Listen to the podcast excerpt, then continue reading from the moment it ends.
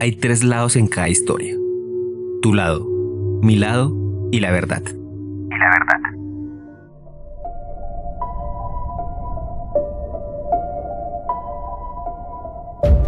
Estás escuchando Puertas al Misterio.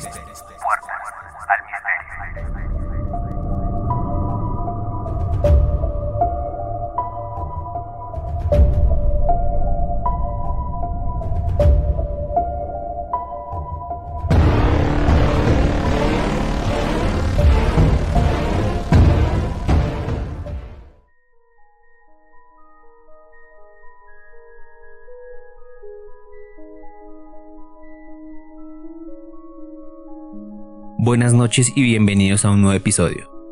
Mi nombre es Diego Galindo y el día de hoy abriremos las puertas al misterio con el tema del efecto Mandela. Con el tema del efecto Mandela. ¿A quién no le ha pasado que recuerda un evento de cierta manera, pero al debatirlo y corroborarlo, se da cuenta que está equivocado?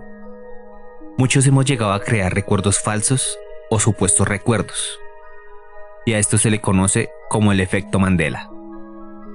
Este efecto ocurre cuando cierta cantidad de personas cree que un evento sucedió o se desarrolló de cierta manera, pero realmente no fue así. Este fenómeno común nos hace pensar y creer en cosas que jamás sucedieron en el espacio-tiempo en el cual nosotros lo concebimos. En principio, este término fue acuñado por la pseudocientífica Fiona Broom una autodenominada consultora paranormal, quien detalló que recordaba la muerte de Nelson Mandela en la década de los años 80 en prisión, cuando en realidad Mandela vivió hasta el año 2013. Broom podía describir el recuerdo de la cobertura de la noticia e inclusive un discurso de la esposa de Nelson Mandela al momento de su muerte. Sin embargo, nada de esto sucedió. El efecto Mandela señala esos falsos recuerdos que todo un grupo de la sociedad comparte. El cerebro por algún motivo desconocido nos juega una mala pasada, llenando esos vacíos en la memoria con acontecimientos que nunca sucedieron. No hay un consenso claro, pero algunos expertos explican que los recuerdos se construyen periódicamente a lo largo de la vida, pero posteriormente son modificados por estímulos tanto externos como internos. Las explicaciones más plausibles hasta el momento son una combinación de factores que giran alrededor de la misma idea. Y en general, define que nuestra memoria es errónea. Es errónea. Desde el efecto de la desinformación, con las fake news o el teléfono roto, el sesgo de la confirmación, donde nuestra mente busca, recuerda e interpreta de maneras diferentes.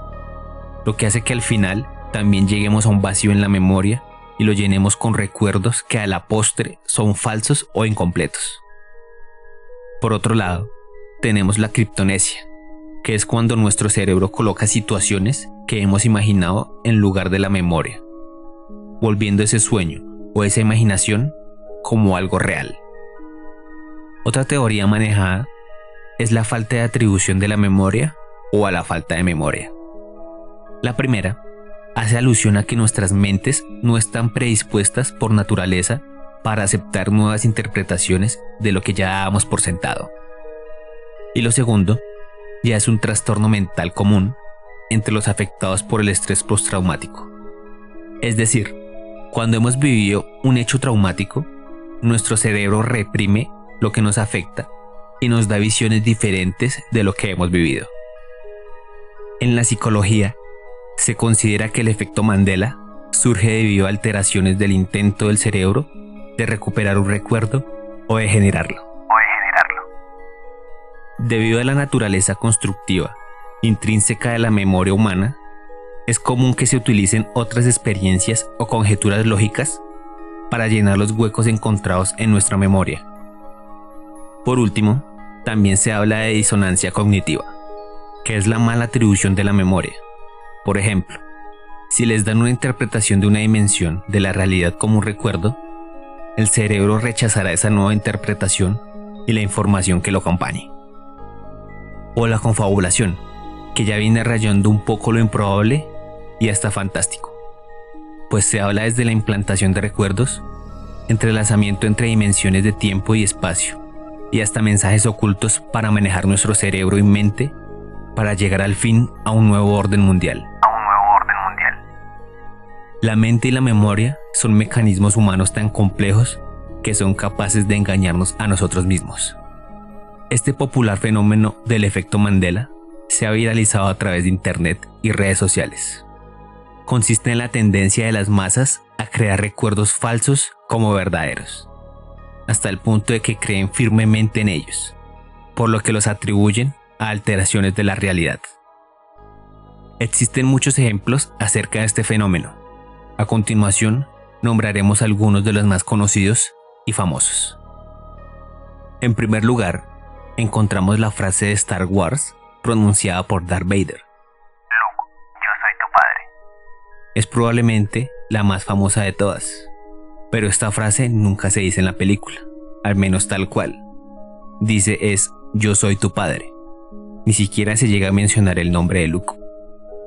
En segundo lugar, nos encontramos con que una gran cantidad de personas ha manifestado recordar que la Madre Teresa de Calcuta fue canonizada durante el pontificio de Juan Pablo II. No obstante, dicha canonización se produjo en 2016 por obra del Papa Francisco. Por obra del Papa Francisco. También encontramos el ejemplo de la frase espejito espejito, la cual es recordada por una gran cantidad de personas como pronunciada por la bruja de Blancanieves. Sin embargo, la realidad es que esta frase nunca es dicha en la película, pues la frase real es espejo mágico. Espejo mágico. Ahora hagámonos una imagen mental del famoso Mickey Mouse y recordemos si lleva tirantes. Seguramente diremos que sí, pero no. Lo mismo nos pasa con el juego de Monopoly. Y seguro recordamos al señor que lo representa en su logotipo. Pues bien, una vez que tengamos su imagen mental, ¿diríamos que lleva un monóculo en el ojo o no? La respuesta es que no, aunque seguramente muchos pensarían que sí. Lo cierto es que debido a la complejidad de la mente, resulta bastante complicado diferenciar un recuerdo falso de uno real. Por lo tanto, esto constituye un gran desafío para testigos de eventos culturales importantes o de crímenes. Además hay que sumarle las alteraciones o fake news en Internet, como ya lo mencionamos. El cambio con mucha facilidad de logos, refranes y logotipos contribuyen a crear nuevos ejemplos de efecto Mandela, lo que hace que sea casi imposible reconocer un recuerdo falso con precisión. Dejarnos llevar por las creencias masivas puede llevarnos a creer en grandes mentiras o falacias. El efecto Mandela es el claro ejemplo de que el imaginario colectivo y el movimiento de la masa puede hacernos maleables y que nos enfoquemos hacia un mismo pensamiento, sea errado o no. Lo llamativo de este asunto es cómo han tratado de teorizar cómo todo esto no puede ser un efecto psicológico o mental, sino que va a ser algo más allá de lo que todos conocemos. Algo como lo que se ha visto en películas de que estamos afectándonos posiblemente entre dimensiones y que esos recuerdos o interpretaciones de cada quien están cruzando de un lado a otro.